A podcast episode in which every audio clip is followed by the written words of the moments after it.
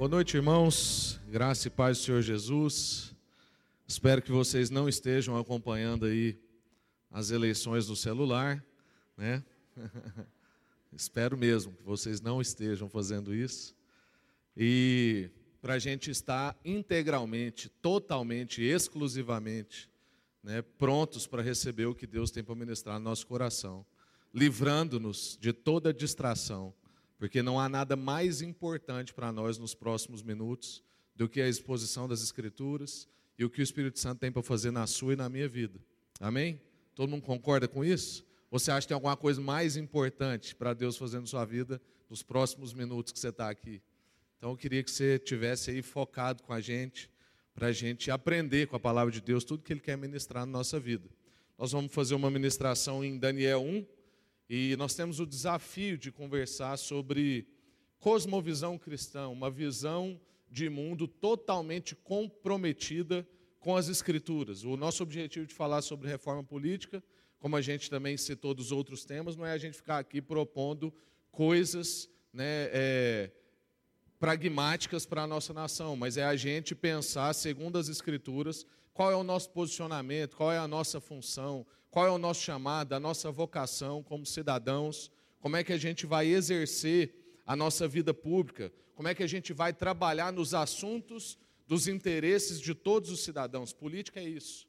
Política é o assunto de interesse dos cidadãos. Política é a atividade que a gente desempenha como cidadão quando a gente vai lá e exerce né, os nossos direitos em assuntos públicos. E a gente faz isso através da nossa opinião, da nossa participação e também do nosso voto. Mas nós precisamos entender que o cristão tem uma participação, tem uma opinião, tem uma presença, que a gente chama de presença fiel, que é uma presença diferenciada das outras presenças. Antes da gente entrar aí no texto bíblico, eu queria fazer com vocês uma pequena pincelada em cosmovisão cristã. A gente pensar um pouquinho sobre isso que nós estamos querendo é, ver num texto bíblico que é uma visão de mundo a partir das Escrituras. E aí surge uma inquietação no nosso coração, que acho que deve perturbar você e perturbar a mim, e isso recorrentemente aparece aqui no púlpito dessa igreja, que é, se o índice de cristãos só cresce, as igrejas crescem, e a gente planta cada vez mais igrejas, por que, que o nosso país não muda? Parece que então há um problema em como que a gente vai lá e se compromete com essa fé que a gente está assumindo. Parece que então a gente não está entendendo como é que essa fé assume é, perspectivas públicas, como é que essa fé atua na nossa vida toda. E aí isso faz produzir crentes do seguinte tipo, como essa, que ela é uma atriz pornô, mas diz que a religião dela não intervém, não atrapalha a profissão dela. Cadê? O meu celular aqui deu um problema de conexão. Então, Ana Laura Vai, vai aí. Olha lá, ó. eu sou evangélica, mas a profissão não atrapalha na minha confessionalidade. Por quê? Porque na cabeça dessa pessoa, a fé dela é uma questão de foro íntimo, uma coisa que ela faz dentro de casa, suas orações. Como o pastor Paulo Júnior disse no domingo passado lá na igreja dele, provavelmente não há um assalto organizado na favela do Rio de Janeiro que o povo não ora antes, para Deus abençoar, para não acontecer nenhuma coisa fora do planejado. Gente temente, gente que vai lá, depende do Senhor para fazer mal às outras pessoas. Esse tipo de cristianismo é o que tem sido propagado e é esse tipo de vida cristã que parece que a gente está vivendo. Um tipo de vida cristã também que ora por propina.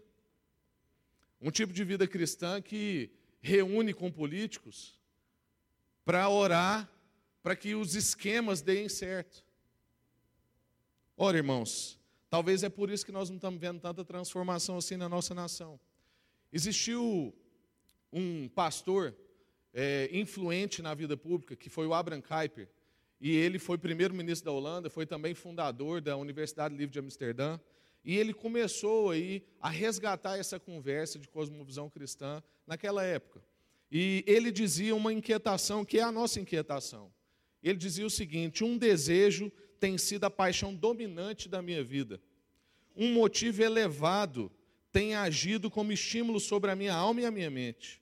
Consiste no seguinte: que não obstante toda oposição mundana, as santas ordenanças de Deus sejam novamente firmadas nos lares, nas escolas, no Estado, para o benefício do povo, para, por assim dizer, gravar na consciência da nação as ordenanças do Senhor, dos quais testemunham a Bíblia e a criação, até que a nação volte a render homenagem a Deus.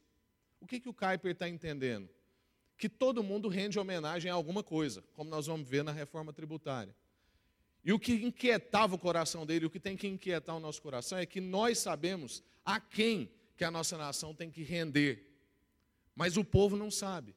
E por isso que nós temos que trabalhar a nossa fé de maneira pública, para que as pessoas então consigam saber a quem elas devem tributar, a quem elas devem então render-se.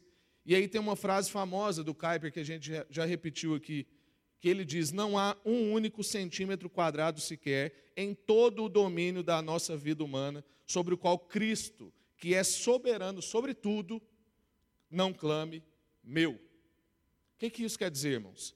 Que não há nenhuma esfera da sua existência, que não há nenhuma área da sua vida, na universidade, no seu trabalho, no lugar que você mora, no jeito que você cria seu filho, no olhar que você dá para sua esposa, na forma com que você trata o seu marido, do jeito com que você conversa com seus parentes, a forma com que se reúne na roda de amigos que não são da igreja ou que são da igreja, não há um único centímetro quadrado sequer da sua existência que Cristo não vai lá, não coloca o pé e fala assim: Isso é meu, isso é meu e você tem que render graças a mim, glória a mim, e tudo que você faz depende de mim, não há nada que você faça sem o meu consentimento. Eu sou o Senhor sobre todas as esferas da sua vida. Eu sou o Senhor sobre toda a existência. O David Coises, que é um canadense que já esteve inclusive aqui na nossa igreja há uns dois anos atrás, ele escreveu um livro importantíssimo chamado Visões e Ilusões Políticas. Recomendo que você leia depois. O Coises, falando do Kuyper, disse o seguinte: o Kuyper não se contentou em definir a fé cristã somente em termos de teologia e igreja, mas expandiu o seu âmbito, encarando-a como uma abrangente visão de mundo e de vida. Ou seja, não confinada a uma área da vida, mas de toda a vida.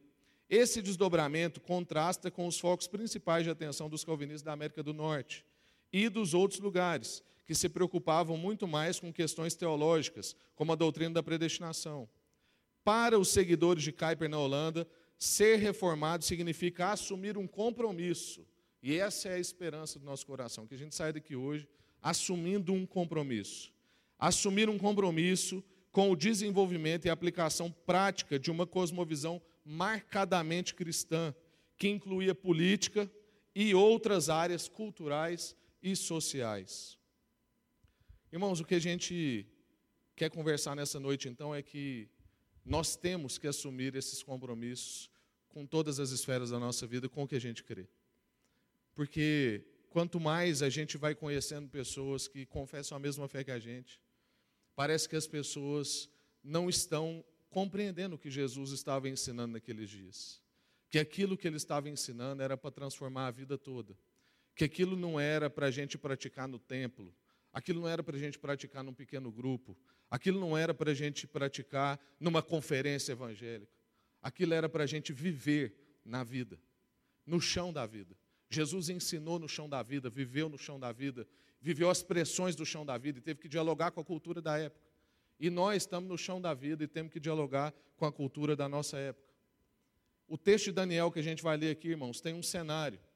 E o cenário do texto de Daniel é o seguinte: ele mostra o povo de Deus sendo arrastado para uma condição que eles não queriam, que era uma condição de exílio, uma condição de confinamento, uma condição de viver no, num lugar e numa cultura fora da cultura de Deus para aquele povo.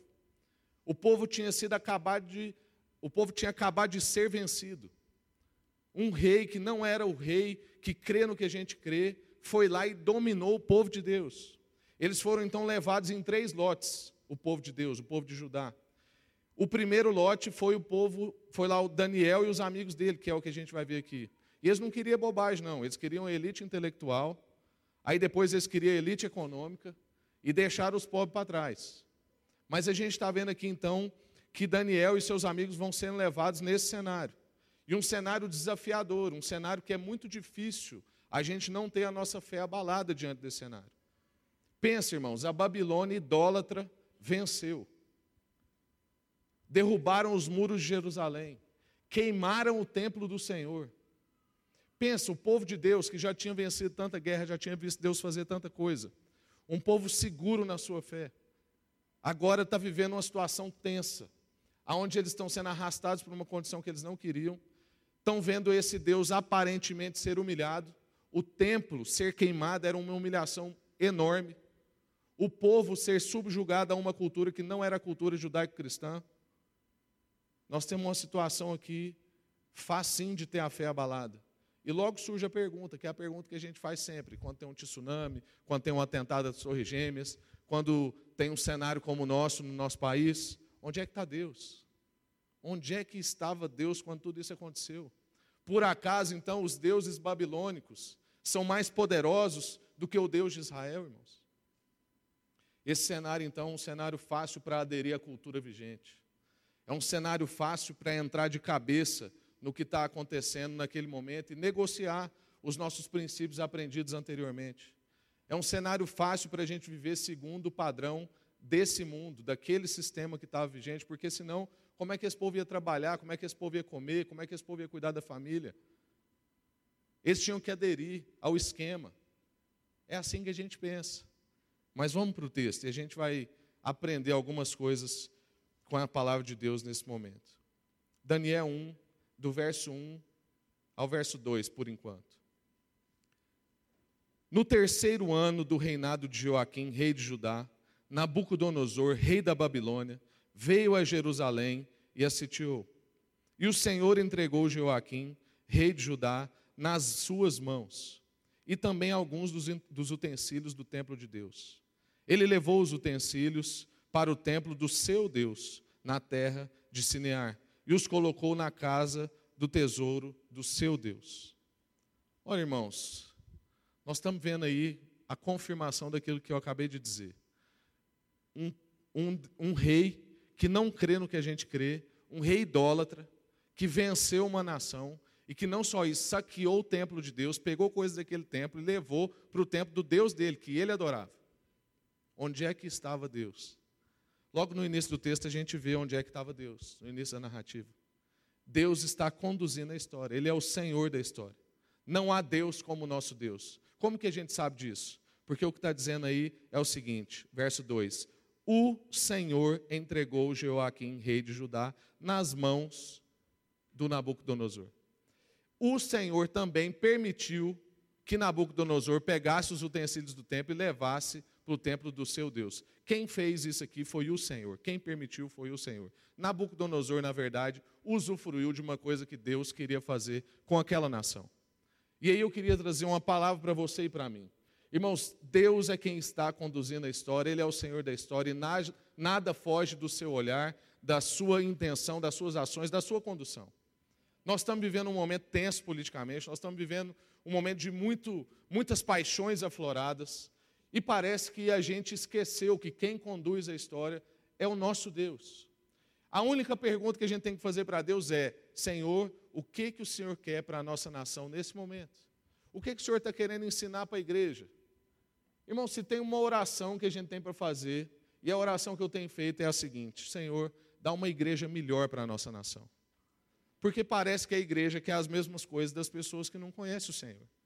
A igreja pede igual, faz campanha igual, briga igual. Na verdade, irmãos, eu não sei se é porque às vezes a minha rede de relacionamento é muito cristã, mas a impressão que eu tenho é que a gente briga pior. Misericórdia, irmãos. Parece que a gente esquece que é o Senhor é quem está conduzindo a história. E sabe qual é a verdade? Se o Senhor quiser disciplinar a nossa nação, nós vamos ter um governo disciplinador. Se o Senhor quiser dar um momento de, de folga para a igreja, nós vamos ter outro tipo de governo. Mas a verdade é que é Deus quem põe e é Deus quem tira toda a ação de autorização de poder na vida de um rei ou na vida de um governante, na vida de uma nação, é uma ação de Deus para com ele. A gente vê isso em toda a Escritura: é Deus quem põe, é Deus quem tira, é Deus quem inaugura um tempo e é Deus quem cessa um tempo. E ainda que esse rei aqui, nesse caso, fosse ignorante a respeito de Deus, ele só conquistou o reinado porque Deus deu para ele. O Senhor deu a vitória. O Senhor permitiu que levasse para a Babilônia os utensílios do templo sagrado. Irmãos, essa constatação então deve livrar a gente dessas paixões muito afloradas em tempo de eleição como nós. Deve também livrar a gente dos medos de dizer que, ah, eu tenho medo se fulano ou ciclano ganhar, ou se fulano ou ciclano perder. Misericórdia, irmãos. Um cristão não teme nada. A única coisa que a gente sabe é que o Senhor dá e que o Senhor que permite e que o Senhor cuida dos seus. Que medo é esse, irmãos? Que paixão é essa?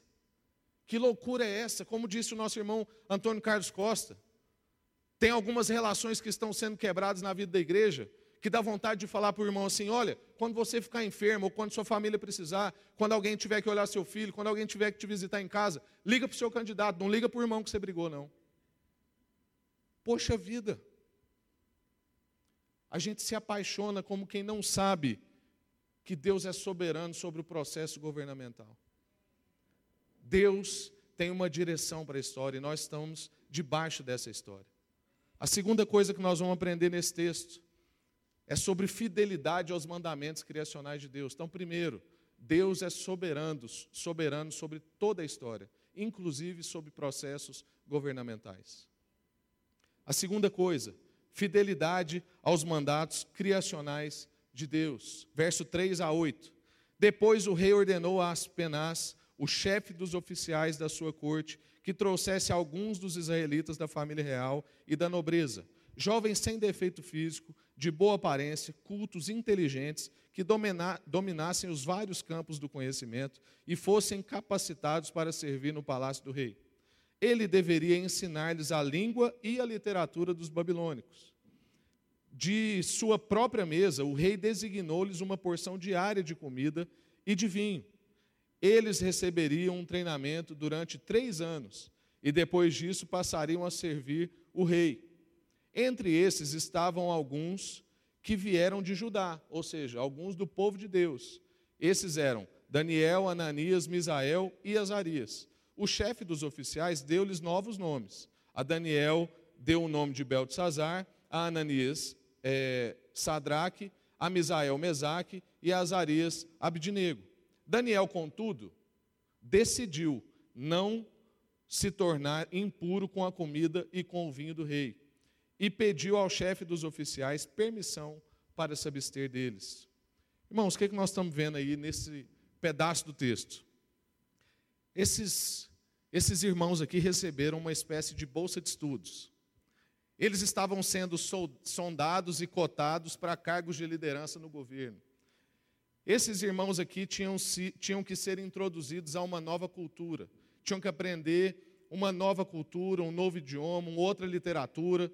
Eles tinham que ser reeducados na língua babilônica e tinham que ser, tipo que, reprogramados. Muito do que acontece com os nossos jovens quando vão para a universidade, um outro tipo de Babilônia. Muito com o que acontece com a nossa vida quando a gente entra em determinado nicho de mercado, uma outra Babilônia. Muito do que acontece com a gente quando a gente tem que se misturar na vida, no chão da vida, como a gente falou. Esses irmãos aqui estavam vivendo uma, um cenário de sedução. Sedução para as benesses do palácio. Ou seja, comer das iguarias do rei, fazer parte da elite, receber uma bolsa de estudos com um emprego garantido na corte. Não era qualquer porque melhor do que receber bolsa de estudo é você receber uma bolsa de estudo com um emprego garantido no lugar que você almeja. Então aqui nós temos um, uma bolsa de estudo com um emprego garantido na corte. Comer das mesmas coisas que estão na mesa do rei. Fazer parte de uma elite de uma nação. Irmãos, Daniel estava inserido num contexto político. Ele era um empregado público. Ele trabalhava no palácio. Algo muito próximo das nossas realidades. Nossa igreja é uma igreja muito privilegiada. Se a gente pegar então o sal da terra aqui em Goiânia, nem se fala. Há muitos de nós em posições de influência. Há muitos de nós em posições públicas. Há muitos de nós lidando com essas tensões que eu estou citando aqui de maneira muito mais intensa do que eu mesmo estou vivendo. E o que a gente está vendo aqui nas Escrituras é que isso já aconteceu antes e isso não é novo, e que é possível viver toda essa realidade inserido nesse meio sem se contaminar. É possível a gente viver nesse meio com uma cosmovisão cristã sem negociar os nossos princípios. Ou seja, quando a gente está conversando sobre isso, e quando nós estamos pegando um texto aqui de muito antigamente, nós não estamos falando de uma fé abstraída, de uma fé dualista, ou de uma fé de foro íntimo. Nós estamos falando de alguém que crê como a gente, inserido na vida real como a nossa e aplicando a sua visão de mundo na sua realidade. Nós não estamos falando de uma coisa que está muito distante da nossa realidade. Agora, uma observação importante da gente perceber nesse trecho do texto é o seguinte: esses jovens não eram ingênuos em relação àquela cultura que eles estavam. Eles não eram ingênuos em relação àquela realidade que eles tinham sido inseridos. Eles não achavam que aquela era uma cultura neutra ou uma estrutura neutra, como parece que às vezes a gente acha. Porque muitas vezes, irmãos, a gente tem dificuldade de compreender que nós estamos numa realidade idólatra. Como a gente não fica falando de deuses, como era no tempo de Éfeso, como era no tempo de Filipe, como era lá nos registros de Atos, ou no Antigo Testamento, parece que agora nós estamos em outro tempo e que não existe mais idolatria. Mas a verdade, irmãos, é que a nossa sociedade é uma sociedade idólatra. A cultura ocidental é uma cultura idólatra e está enraizada na idolatria. Ela não é uma cultura neutra. E eu queria usar uma ilustração para te ajudar a entender o que nós estamos falando aqui. Vamos supor que você muda para um país muçulmano. Você vai ter que colocar o seu filho numa escola de realidade islâmica, de confessionalidade islâmica. Me fala uma coisa: você é obrigado a fazer isso, você não tem outra opção. Seu filho tem que estudar numa escola de confessionalidade islâmica. O que, que você vai fazer? Você vai lidar com aquela realidade como se ela fosse uma cultura neutra, como a gente faz? Ou todo dia, antes do seu filho ir para a escola e depois que ele voltar, você vai sentar com ele e falar assim: Meu filho, o que, que você ouviu hoje? O que, que você aprendeu hoje? O que, que te falaram hoje? Lembra o que, que a gente crê? A gente crê nisso, nisso, nisso. Essa é a verdade da vida, é isso que está escrito nas Escrituras, é isso que o Senhor fez por nós, é nisso que a gente crê. Isso que você ouviu tem um problema aqui, aqui e aqui. Há um buraco nesse raciocínio aqui, aqui e aqui. Se você quiser, pode perguntar para o seu professor como que ele explica isso, isso e isso. Por que, que quando a gente envia os nossos filhos para, as escolas aqui em Goiânia, sejam elas públicas ou não, a gente não faz isso? Porque a gente crê que existe uma cultura neutra. Que o que o meu filho aprende na escola é neutro, não tem influência. Não tem influência ideológica, não tem influência idólatra. Que eles não estão inseridos numa cultura humanista, que é pior do que uma cultura islâmica. Irmão, se eu tivesse que viver nessa realidade, todo dia que o Vitinho ou a Aurora chegasse em casa, eu ia falar assim: meu filho, fala para o papai tudo que vocês ouviram. Papai, eu ouvi isso, isso e isso. Pega a Bíblia, filho. A gente crê nisso, nisso e nisso. Todo dia. Por que, que a gente está sendo tão ingênuo, irmãos? Por que, que a gente trata os nossos filhos como se ele estivesse vivendo numa cultura neutra? Se a gente tivesse um filho nessa outra realidade, a gente ia suar para ensinar o Evangelho para eles, irmãos. Mas parece que a gente não tem esse mesmo cuidado na realidade em que a gente vive. Uma coisa que está ficando patente nesse momento de eleições é que parece que a gente não deixou de compartilhar o Evangelho porque a gente é tímido. É porque a gente não é tão apaixonado quanto é a gente é apaixonado por outras coisas. Irmãos, eu recebi o WhatsApp de irmãos que eu estava com muita saudade. Essa semana mesmo. Chegou um WhatsApp do irmão que eu estava com saudade dele, lembrando dele há algumas semanas. Falei assim: não, foi de Deus esse irmão mandar uma mensagem. A hora que eu abro, é campanha política. Falei, irmão, eu achando que o irmão tinha lembrado de mim. Estou numa lista de transmissão dele. Misericórdia. Todo mundo, gente que não conversa com ninguém, gente. Mandando propaganda, fazendo campanha, engajado. A gente não deixa de evangelizar, não é porque a gente não tem tempo ou porque a gente é tímido, não, é porque a gente não está apaixonado o suficiente. É porque a gente é ingênuo em relação à cultura que a gente vive. Isso tem cortado meu coração, irmãos. Eu já tive dois pesadelos com a, com a eleição. Eu falei isso hoje de manhã. Esse trem está tirando meu sono. Os irmãos estão ficando doidos. Pega essa paixão que você está agora, irmãos. E faz duas coisas, não esquece dela não, ela é importante. Faz duas coisas. Usa ela os próximos quatro anos. Não terceiriza a sua responsabilidade, não. Porque isso vai revelando para nós um padrão. A gente faz isso na igreja, a gente faz isso em casa, e a gente faz isso no cenário político. Sabe o que a gente faz? A gente empenha um mês para botar o candidato que a gente quer, para depois a gente não precisar fazer nada. E aí a gente lava as nossas mãos, porque fulano está lá. E outra coisa que está no cenário político e que a gente não vê que está revelando é a nossa vida. É o que me disseram na trilha outro dia. Que eu estava lá fazendo umas perguntas difíceis para os meninos. E aí um deles falou assim: Não, Rafa, não preocupa, não. Se fulano ou ciclano, ele ou ela, que nós estamos pensando que vai ser o que é, não for, a gente vai lá e tira ele. Eu falei, é, irmãos. Aí, irmãos não, né? Tá lá, meu povo lá, minha paróquia. Falei, é, aí a gente não faz valer a nossa Constituição. E a gente vai deixando cada vez mais frágil o sistema do nosso país. Que em 30 anos de democracia nós já temos dois impeachment. Mas o pior, irmão, sabe o que é? Que eu falei que isso revela a nossa vida? É porque esse raciocínio dele é o raciocínio de dentro de casa. Se a mulher dele não funcionar do jeito que ele acha que ela tem que funcionar, não fazer o que ele acha que ela tem que fazer, ele tira ela de lá e põe outro. Põe o vice. Se o vice não prestar, nós tira o vice também. E por isso que lá meus amigos estão no terceiro, no quarto e no quinto casamento. Porque esse padrão que revela e manifesta agora nas eleições é o padrão da nossa vida. O jeito com que a gente conversa com os irmãos, o jeito com que a gente engaja nessas coisas é o padrão da nossa vida. E isso tem que ser revelado para nós. Nós não estamos numa cultura neutra, irmãos. Nós precisamos influenciar essa cultura, mas de outro jeito, não fazendo o que todo mundo está fazendo. A história de Daniel, então, revela um esquema recorrente de tentação na nossa vida, irmãos.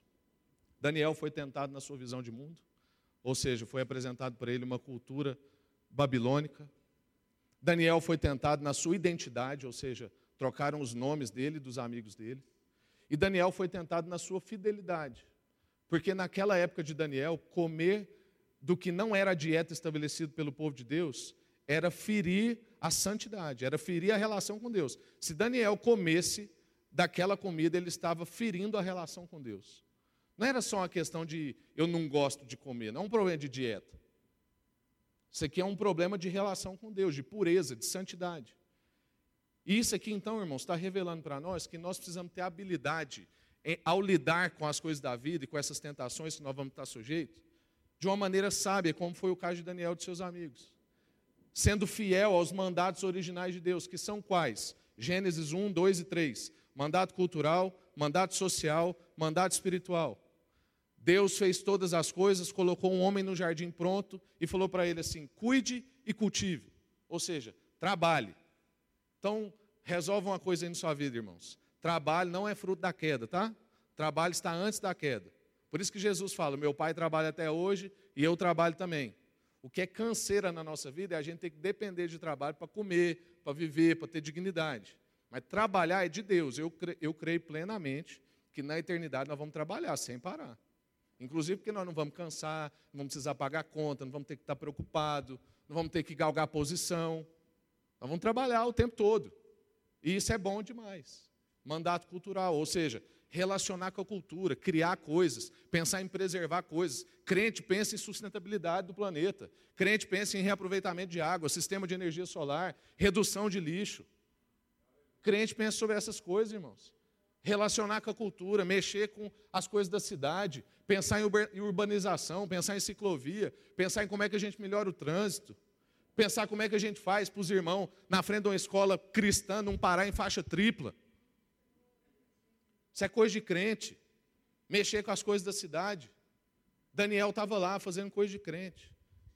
Envolvido na cultura, envolvido no palácio, trabalhando no governo, vida pública. Mandato social. Deus viu que não era bom o homem ser só. Viver com as pessoas, fazer amizade, viver em comunhão, viver a vida da igreja, relacionar com as pessoas do seu trabalho. Ser fiel às relações com as pessoas. Nós não temos tempo, mas Daniel 2. Quando Daniel fica sabendo que Nabucodonosor teve um sonho muito louco e que ele não queria contar esse sonho para ninguém, alguém ia ter que adivinhar. E se ninguém adivinhasse, ele ia mandar matar todo mundo. Daniel foi lá e falou assim: peraí, nós vamos buscar Deus. Deus não quer um assassinato desse em massa, não. Calma. Aí, eu vou agir em favor de gente que eu nem conheço.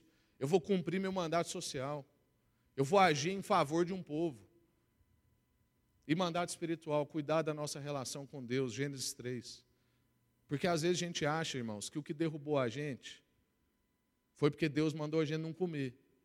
Não, o que derrubou a gente é porque Deus mandou a gente comer de tudo. E a gente não comeu.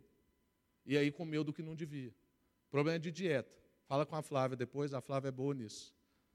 Come do que presta, para você ter uma vida melhor. Deus foi lá, colocou o homem no jardim e falou assim: come de tudo, só não come de uma questão específica. Aí nós, tapado, não comemos de nada do que Deus mandou, ficamos com fome e comemos do que não devia. Mandado espiritual é cuidar da nossa relação com Deus, cuidar da nossa dieta, cuidar da nossa santidade, da nossa pureza. É isso que Daniel fez. E ele foi tentado foi justamente nessas coisas. Foi tentado na sua cultura, foi tentado na sua identidade, foi tentado na sua fidelidade. Nós precisamos então, irmãos, resgatar o compromisso, o comprometimento, a fidelidade no cumprimento dos mandatos originais de Deus. E a terceira e última coisa que nós vamos aprender é que Daniel viveu desafios no diálogo com a cultura e a gente também vai viver desafios no diálogo com a cultura. Então, irmãos, Deus é soberano sobre todos os processos, inclusive os governamentais.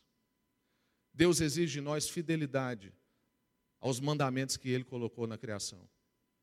E Deus dá condição para nós dialogarmos com a nossa cultura, por mais desafiadora que ela seja.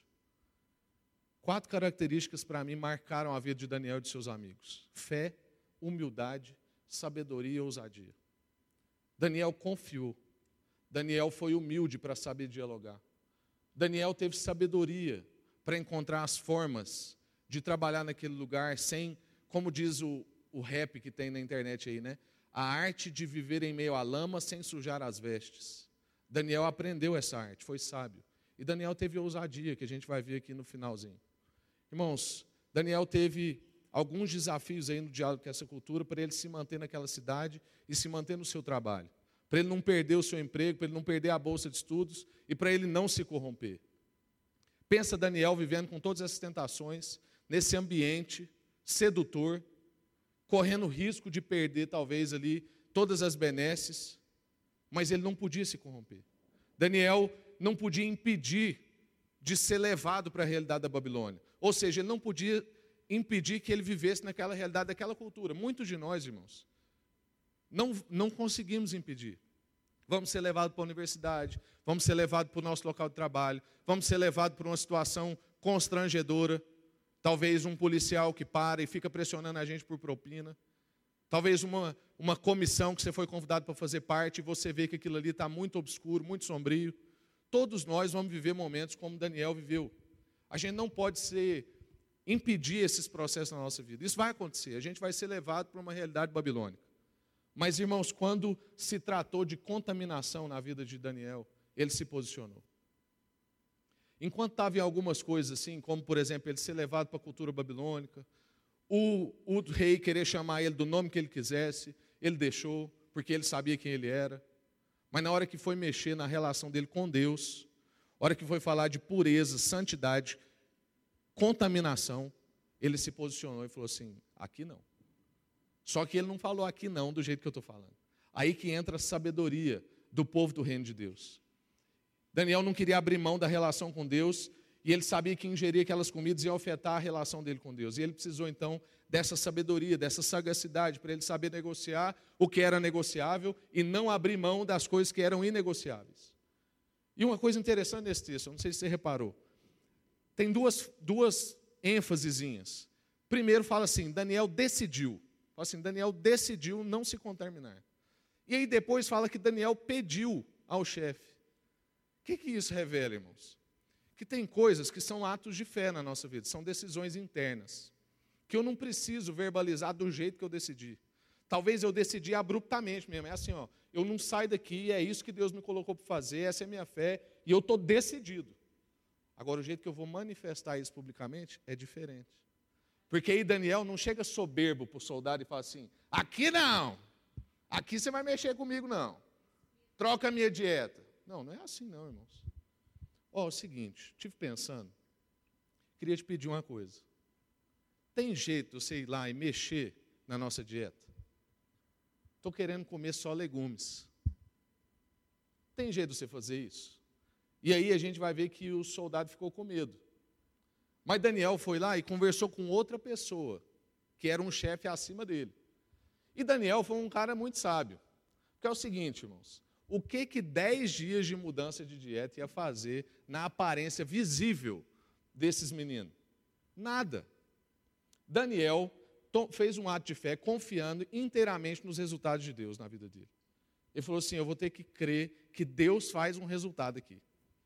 O soldado que não sabia nada disso falou assim: Ah, dez dias? Beleza, dez dias, dez dias tá bom. Daniel falou assim: Faz uma experiência de dez dias essa sabedoria, essa sensibilidade, essa vida com Deus para a gente saber como agir, o que falar, essa ousadia de falar para alguém assim: olha, faz uma experiência. Tudo bem, você não crê como eu creio, mas faz uma experiência, me dá um voto de dois dias, cinco dias, dez dias. Creia que eu consigo desenvolver isso aqui no tempo. Eu lembro quando eu trabalhava com medicamento veterinário, e aí, toda vez que a gente virava o ano, a gente fazia umas propostas prontas para apresentar para os clientes. E a gente fazia isso junto como empresa. E aí o que acontecia? Há uma coisa na cabeça de todo mundo que é assim: você propõe 500 mil para a pessoa fechar 250 mil ou 200 mil, alguma coisa nesse sentido. E aí, estava lá o meu maior cliente e os donos da empresa falaram assim: oh, Rafael, você vai chegar lá para ele vai propor X mil. Que era tipo assim, três ou quatro vezes o que ele tinha comprado no ano anterior. Aí eu falei para eles assim, falei assim, gente, é o seguinte, eu conheço lá a loja. Se ele não trabalhar com nenhum outro laboratório, trabalhar só com a gente, ele não dá conta de comprar isso. Não adianta. Eu tenho uma relação lá com ele, de confiança tal. Deixa que eu vou fazer a proposta. Vocês querem que ele cresça quantos por cento? X por cento. Falei assim, então, então beleza, me dá o voto de confiança. Todo mundo falou assim: isso não funciona, isso não existe. Todo mundo faz isso que a gente está te falando. Você tem que propor alto para depois ele cair, para não sei o que e tal. Falei, me dá esse voto de confiança. Mas é o seu maior cliente. Se ele não fizer, se outro laboratório chegar antes, eu falei assim, me dá esse voto de confiança. Tremendo, irmãos. Tremendo. Só Deus sabe o tanto que eu estava com medo naquela hora que eu falei aquilo. E eu orei assim, fiz jejum, cheguei lá no cliente, expliquei tudo para ele. Ele falou assim: tá bom, Rafael. E eu não aprendi isso com a minha soberba, aprendi isso com a vida de Daniel. É isso que que está sendo proposto para nós, a gente ter essa ousadia, da gente saber ter a, a disposição de conversar, mas ao mesmo tempo também depender dos resultados de Deus. Irmãos, Daniel só conseguiu sair intacto dessa imersão cultural, na política, na idolatria, naquela cultura, com outras cosmovisões, por causa das convicções anteriores que ele tinha, por causa dos seus pressupostos, por causa da sua cosmovisão. Isso mostra para nós que qualquer cristão pode viver em qualquer esfera da sociedade sem se corromper. Podemos candidatar, podemos trabalhar no serviço público, podemos ser empresário, podemos ser profissional liberal, podemos ser professor, podemos ser o que nós quisermos, irmão. Nós vamos sofrer perseguições, mas Deus tem escape para nós. Precisamos ter a disposição de ter sabedoria para conversar e a coragem de depender dos resultados de Deus depois dessa iniciativa. Pensa nessa ousadia de Daniel e aplica isso na sua vida. Chega lá um fiscal na sua empresa, já cantando uma propina de início. Quer fazer uma vistoria na sua empresa. Fala para ele assim: olha, pode fazer. E vai para o banheiro orar, meu irmão. Saber conversar e depender dos resultados de Deus. E uma última coisa aí para a gente ver nesse trechinho. A coragem e a fidelidade de Daniel contrastado com o medo do soldado. E aqui, irmãos, de uma vez por todas, o povo de Deus é um povo de coragem e fidelidade. E nesse tempo de eleições, conversando com as pessoas, duas palavras que eu mais ouvi: medo e esperança. Eu tenho medo de fulano, ciclano, tal ideologia, tal partido, tal coisa. E eu tenho esperança que fulano, ciclano, tal partido, tal ideologia, tal coisa. Primeiro, nossas esperanças não estão nessas coisas. Segundo, um cristão não teme essas coisas. Medo é condição de quem não conhece Deus. No amor não existe medo. Para nós é coragem e fidelidade. Para os outros, medo. até eles conhecerem a coragem e a fidelidade. Amém? Para a gente concluir, irmãos, Deus conduz então o povo fielmente, ainda que esse povo esteja em exílio. Deus tem um compromisso com o povo da sua aliança. Deus tem um compromisso com o povo da sua aliança. Cristo é que é a nossa referência suprema. Ele é a aliança que nós vamos celebrar daqui a pouco aqui na ceia. Ele é que trouxe essa nova aliança para nós e Daniel aponta para ele. Daniel é o reforço dessa aliança. Você sabia que de, do reinado de Davi até o tempo babilônico, que era a vida de Daniel, são 14 gerações? E depois de Daniel até Jesus são mais 14 gerações, são dois blocos de sete cada um. É o, é o, o supra-sumo da perfeição, da plenitude. Deus gosta de matemática, né? Mas é para a gente aprender que Deus está conduzindo a história e conhece tudo na palma de suas mãos. Deus conta a quantidade de grão de areia, a quantidade de água no mar. Deus sabe das coisas, sabe quando é que Nabucodonosor assume, quando é que Nabucodonosor deixa. Sabe quando é que partido tal assume, quando é que político tal deixa. Deus conduz a história para a sua boa vontade e ele sempre confirma a sua aliança. E graças a Deus que nós temos culto de ceia, para a gente lembrar que Deus é fiel nessa aliança. Daniel lembra a gente sobre esse compromisso de Deus. Era uma minoria, era um povo de Deus arrastado por uma condição que não era que eles queriam, inseridos numa cultura tão ruim quanto a nossa. Mas foi um povo que se manteve fiel, viveu muitas provações, mas um povo que se manteve fiel porque tinha um compromisso do coração, uma cosmovisão até as últimas instâncias. E eu queria te dar um para casa. O para casa é o seguinte: viva de maneira fiel, mesmo no exílio como a gente está. Nós ainda não estamos na terra prometida mas é exigido de nós viver de maneira fiel no contexto que nós estamos inseridos. Não ceda às tentações das facilidades e das benesses disponíveis para você. Cuidado. Gaste tempo na busca de direção de Deus para você conseguir dialogar com essa cultura, confiando na soberania de Deus. Não coloque a fé na sua perspectiva privada. Não deixe a fé ficar confinada numa questão de fórum íntimo. Viva nesse mundo, na cultura, com esses poderes que estão por aí, mas de maneira fiel e dependente. E não teme, irmãos, a perseguição e o sofrimento. Nós não somos o povo do medo, nós somos o povo da coragem, porque nós sabemos da fidelidade de Deus. Amém? Quero orar com você, fique em pé, por favor. Nós ainda vamos ser ministrados na ceia, o pastor Marcos vai nos conduzir. Mas eu não quero perder esse momento da gente assumir esses compromissos, da gente levar esses para casas.